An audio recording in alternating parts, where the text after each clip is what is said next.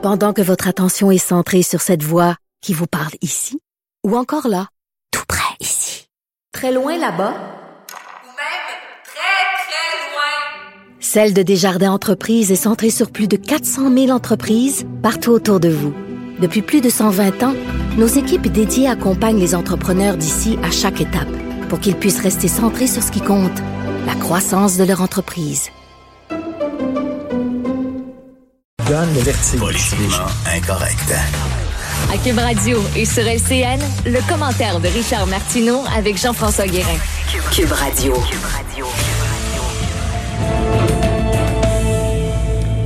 Salut Richard. Salut Jean-François, je veux juste t'avertir, écoute, là, je commence à avoir les cheveux longs, c'est ma blonde qui va me couper les cheveux cette semaine. Je sais pas c'est va être quoi le résultat. Vous allez peut-être avoir un choc. Peut-être que je vais faire le défi de Lecan.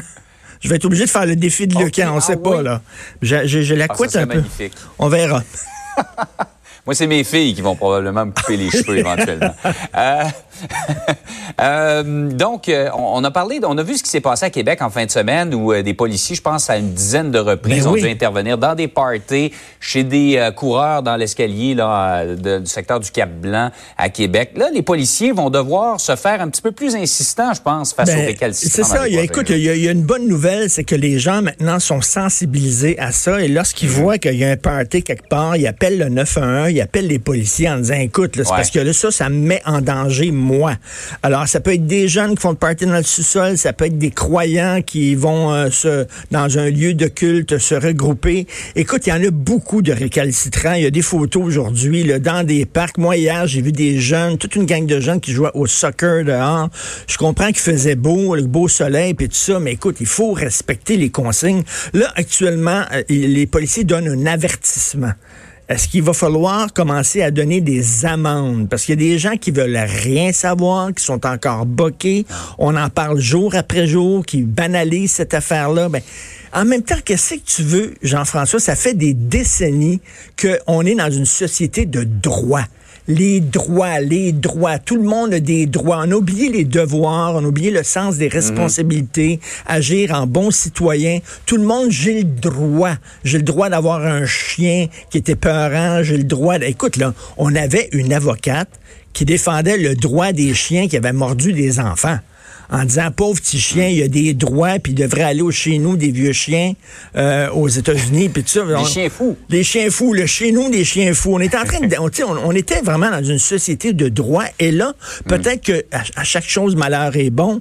Écoute, peut-être qu'au-delà de, quand on va sortir de cette crise-là, on va se rendre compte que, écoute, il n'y a pas rien que des droits, il n'y a pas rien que ton nombril. Il faut penser aussi aux autres, avoir le sens du devoir, des responsabilités. Bravo à ceux qui voient des choses pas correctes, qui appellent la police, mais peut-être que les policiers maintenant vont devoir donner plus que des avertissements, donner des amendes, et ça se fait dans certains pays. hein. Il y a même des pays qui ont des peines Oh de oui. prison. J'espère qu'on n'ira pas jusque-là. là.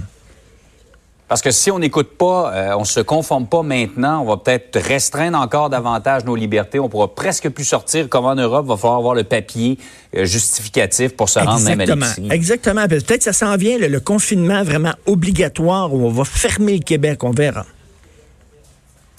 Par ailleurs, on a finalement annoncé ce qui allait arriver. Là, on sait qu'il n'y aura pas d'école avant le, début du mois de mai au Québec, euh, du, primaire jusqu'à l'université.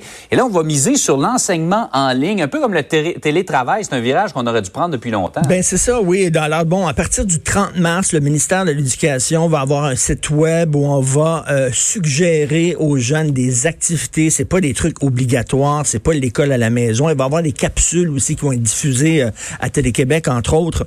Euh, ça, c'est une chose. Mais moi, je parle de vraiment de, de l'enseignement à distance. Et on le voit, mes enfants vont au privé. Euh, en tout cas, mon, mon jeune va au privé, mais mes, mes plus vieilles travaillent. Euh, euh, il va au privé et lui, il y a de l'enseignement vraiment à distance. Il y a des cours à distance. D'ailleurs, demain, je pense qu'il y a un cours de maths à 10h30. Mais dans le secteur public, ça traîne de la patte.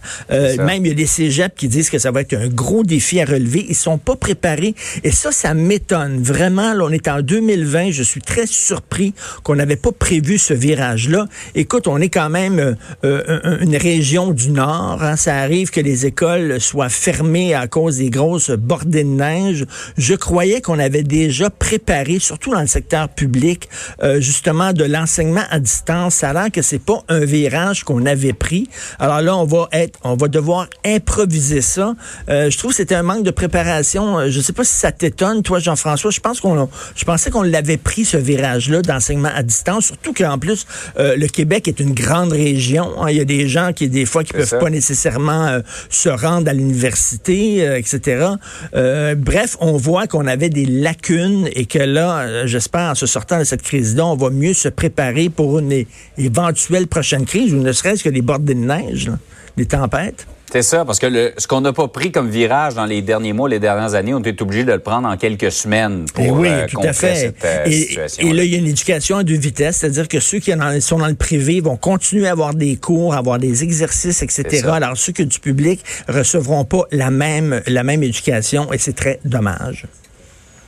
En tout cas, j'ai bien hâte de voir ta nouvelle coupe, Eh ben. Richard. Bonne journée. Ben, salut, bonne journée. Salut.